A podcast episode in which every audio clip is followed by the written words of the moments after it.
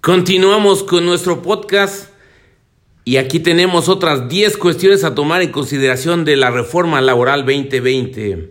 Y siempre tratamos de cambiar el tipo de preguntas y de contenido para que sea un poco más dinámico, más entretenido. Y vamos primero con lo número 1.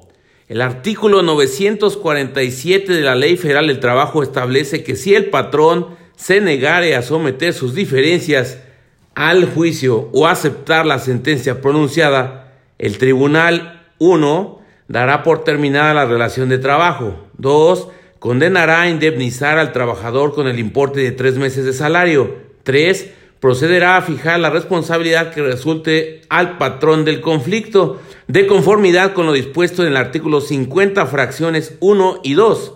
Y 4. Además, condenará al pago de los salarios vencidos e intereses en su caso, conforme a lo establecido en el artículo 48, así como al pago de la prima de antigüedad en los términos del artículo 162. Y finalmente, en el último párrafo dispone que las disposiciones contenidas en este artículo no son aplicables en los casos de las acciones consignadas en el artículo 123, fracción 22, apartado A de la Constitución.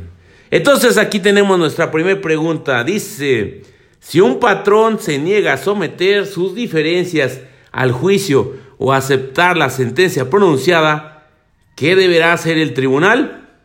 Pues de acuerdo con estas opciones, contesten de acuerdo a lo que vimos en el artículo 947. Opción A, terminar las relaciones de trabajo sin responsabilidad para las partes. Opción B, condenar al patrón al pago de dos meses de salario. Opción C, fijar la responsabilidad que resulte al patrón del conflicto. Y aquí la respuesta correcta es la C, fijar la responsabilidad que resulte al patrón del conflicto. Por tanto, si nos preguntan que si un patrón se niega a someter sus diferencias al juicio o aceptar la sentencia pronunciada, ¿qué deberá hacer el tribunal? Pues deberá fijar la responsabilidad que resulte al patrón del conflicto. Lo anterior de conformidad con lo establecido en el artículo 947 que dice que si el patrón se negare a someter sus diferencias al juicio o aceptar la sentencia pronunciada, el tribunal, fracción 3, procederá a fijar la responsabilidad que resulte al patrón del conflicto.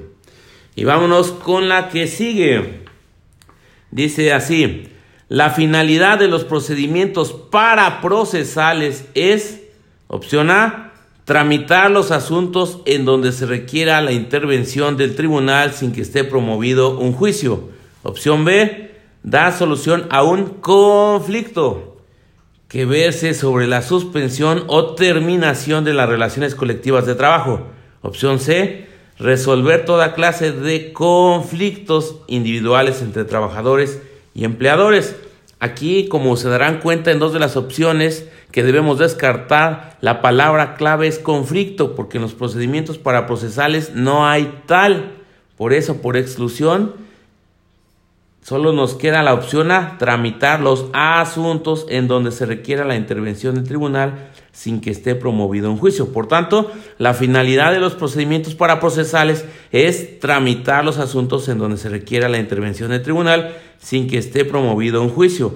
Y el fundamento de eso es el artículo 982 de la Ley Federal de Trabajo que establece se tramitarán conforme a las disposiciones de este capítulo todos aquellos asuntos que por mandato de la ley por su naturaleza o a solicitud de parte interesada requieran la intervención del tribunal sin que esté promovido jurisdiccionalmente conflicto alguno entre partes determinadas. Ahí está, no hay conflicto. Vamos a la que sigue. Si la huelga se declara inexistente, opción A, terminan las relaciones de trabajo de los trabajadores. Opción B, los trabajadores deben pagar los daños y perjuicios. Opción C, los trabajadores deben regresar al trabajo en un plazo de 24 horas. Y aquí la respuesta correcta es la opción C. Los trabajadores deben regresar al trabajo en un plazo de 24 horas si la huelga se declara inexistente. ¿Y cuál es el fundamento de eso? Pues lo establecido en el artículo 932 de la Ley Federal del Trabajo que dispone, si el tribunal declara la inexistencia legal del estado de huelga, 1 fijará a los trabajadores un término de 24 horas para que regresen a su trabajo. Ahí está luego, luego nuestro fundamento de la respuesta. Dos, deberá notificar lo anterior por conducto de la representación sindical, apercibiendo a los trabajadores que por el solo hecho de no acatar la resolución quedarán terminadas las relaciones de trabajo salvo causa justificada.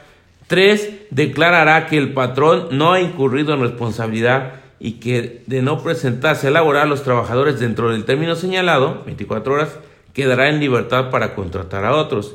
Y 4. Dictará las medidas que juzgue convenientes para que pueda reanudarse el trabajo.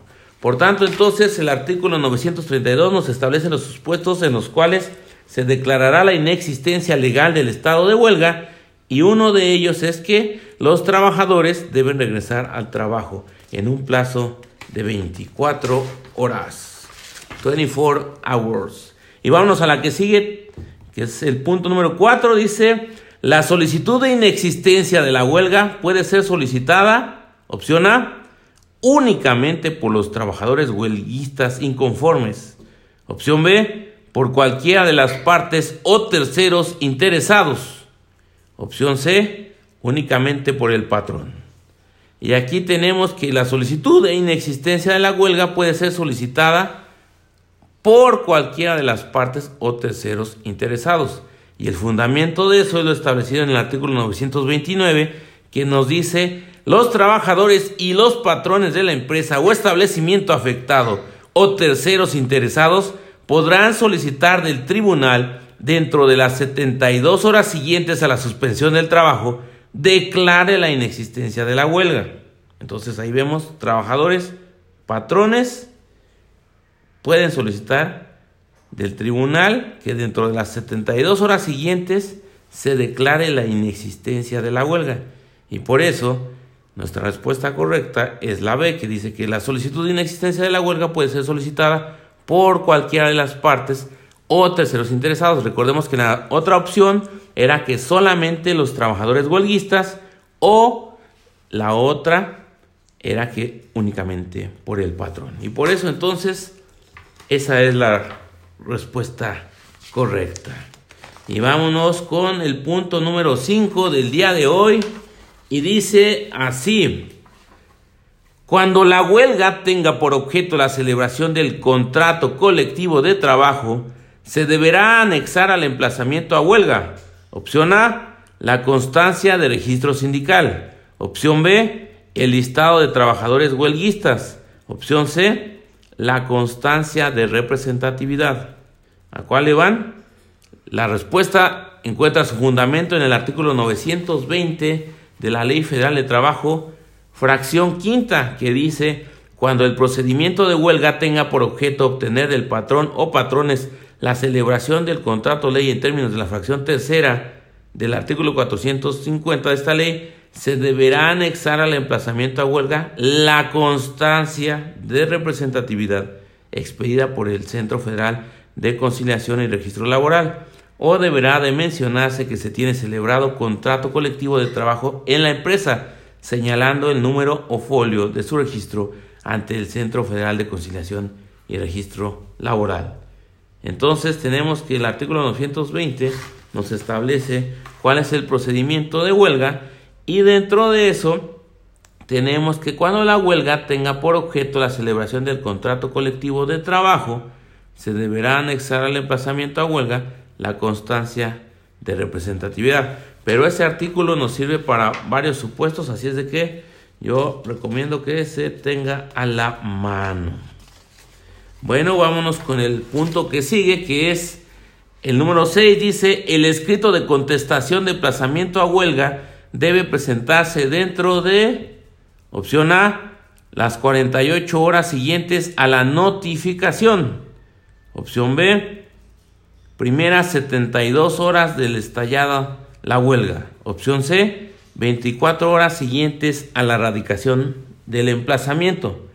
Aquí tenemos que el fundamento es el artículo 922, que dice el patrón dentro de las 48 horas siguientes a la notificación deberá presentar su contestación por escrito ante el tribunal. Pero incluso si no conocemos el fundamento legal, podemos resolver esa pregunta de manera lógica. Miren, Volvemos a la pregunta, dice, el escrito de contestación de emplazamiento a huelga debe presentarse Y dice opción A, en las 48 horas siguientes a la notificación. Opción B, primeras 72 horas de estallar la huelga. Si estamos hablando de la contestación de emplazamiento a huelga, pues es lógico que una vez estallada la huelga ya no guardaría una lógica que se presente la contestación, ¿verdad? O sea, como que primero le damos la oportunidad de que nos exprese lo que opina al respecto y ya después viene todo lo demás, ¿verdad? O por ejemplo aquí dice la otra opción, que era la C, 24 horas siguientes a la radicación del emplazamiento, o sea, si apenas se está proveyendo respecto de la solicitud respectiva, pues es muy poco tiempo para que se dé contestación al emplazamiento de huelga. Entonces, por eso se elimina la de las 72 horas de estallar la huelga, se elimina la de las 24 horas siguientes a la radicación y solo nos queda la opción A que es la de las 48 horas. Entonces, a veces es importante recordar que de manera lógica podemos dar contestación a una pregunta, aunque no dominemos tanto el tema, siempre que nos ubiquemos en la etapa de la que estamos hablando. Punto número 7. De acuerdo con la ley, las sentencias deben cumplirse dentro de ¿cuántos días? Siguientes al día en que surta efectos la notificación. Aquí el fundamento es lo establecido en el artículo 945 de la Ley Federal de Trabajo que establece las sentencias deben cumplirse dentro de los 15 días siguientes al día en que surta efectos la notificación. Entonces, si nos ponen cuál es el plazo para dar cumplimiento a la sentencia, pues dice aquí 12, 15 o 10 y ya acabamos de leer que son 15, entonces quedaría así. Punto número 7, de acuerdo con la ley, las sentencias deben cumplirse dentro de los 15 días siguientes al día en que surta efectos la notificación. Punto número 8, en la prueba de recuento, los trabajadores serán consultados mediante el voto, opción A, personal e indirecto. Opción B, libre y directo. Opción C, público e individual. Así es. El buen Einstein dice que es la opción B, libre y directo. Y les voy a explicar que en este caso yo siento que también es lógica la pregunta con su respuesta porque ni modo que el voto sea personal e indirecto, ¿verdad? Pues cuando se ha visto eso? Uno vota de manera personal y directa. Luego dice, público e individual. O sea, ¿por qué tendría que ser entonces el conocimiento de la sociedad si al final es algo individual? No hay una congruencia. Por eso el voto es libre y directo. Y de todas maneras, si no me creen, pues se van al contenido del artículo 931 que dice que si se ofrece como prueba el recuento de los trabajadores, se observarán las siguientes normas. Y en específico, en la fracción sexta, dice, a fin de preparar y desahogar la prueba de recuento mediante voto personal, libre, directo y secreto, ahí está, libre, directo, personal y secreto. Entonces, el voto es libre y directo en la prueba del recuento. Vámonos con la que sigue, que es el punto número 9. Dice, la audiencia de calificación de la huelga deberá celebrarse A, antes del periodo de pre-huelga. Opción B, después de estallada la huelga. Opción C, dentro del periodo de pre-huelga. Aquí la palabra clave es pre-huelga, porque se habría de calificar la huelga antes de que en un momento dado se lleve a cabo la etapa de huelga. ¿Por qué tendría que ser en la prehuelga? Por eso eliminamos las opciones 1 y la 3 y nos quedamos con la B, porque la A dice antes del periodo de prehuelga y la opción C dice dentro del periodo de prehuelga. Por eso entonces la opción B que dice la audiencia de calificación de la huelga deberá celebrarse después de estallada la huelga es nuestra respuesta correcta. Y el fundamento de eso es el artículo 930 de la Ley Federal del Trabajo, pero también es conveniente darle una repasada al 931 porque nos establecen diversas cuestiones al respecto. Y bueno, finalmente nuestra décima cuestión del día de hoy es la que sigue. Si un trabajador se niega a aceptar la sentencia pronunciada en juicio, si recuerdan antes habíamos visto una del patrón, ahora vemos la del trabajador. Si un trabajador se niega a aceptar la sentencia pronunciada en el juicio, opción A, se termina la relación de trabajo. Opción B, el, el patrón queda obligado al pago de los tres meses de salario. Opción C, el tribunal archiva el asunto como concluido. Y aquí la respuesta la encontramos en lo establecido en el artículo 948 que dice, si la negativa a aceptar la sentencia pronunciada por el tribunal fuere de los trabajadores, se dará por terminada la relación de trabajo de conformidad con lo dispuesto por el artículo 900, por el artículo 519, fracción tercera, último párrafo de esta ley. Pero lógicamente también se puede contestar porque si nos dicen que si un trabajador se niega a aceptar la sentencia, podemos descartar la opción B que dice el patrón queda obligado al pago de los tres meses de salario porque pues es una conducta, una postura que asume el trabajador, porque entonces habría que afectar al patrón. O dice aquí el tribunal archiva el asunto como concluido. Pues en este caso, ¿por qué el tribunal también tendría que sufrir las repercusiones de lo que hace el trabajador?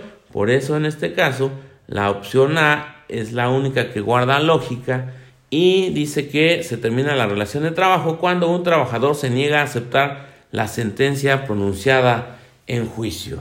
Y estas fueron nuestras 10 cuestiones de la reforma laboral 2020 del día de hoy. Espero que les haya gustado. Seguiremos cambiando nuestro formato porque el conocimiento es infinito y porque siempre es bueno innovar. Y a veces no se innova tanto, pero en realidad pues son este las técnicas que hoy por hoy preguntan y por eso nos estamos preparando para la vida. Se despide tu amigo Nomo desde el lugar en donde seguimos analizando la reforma laboral.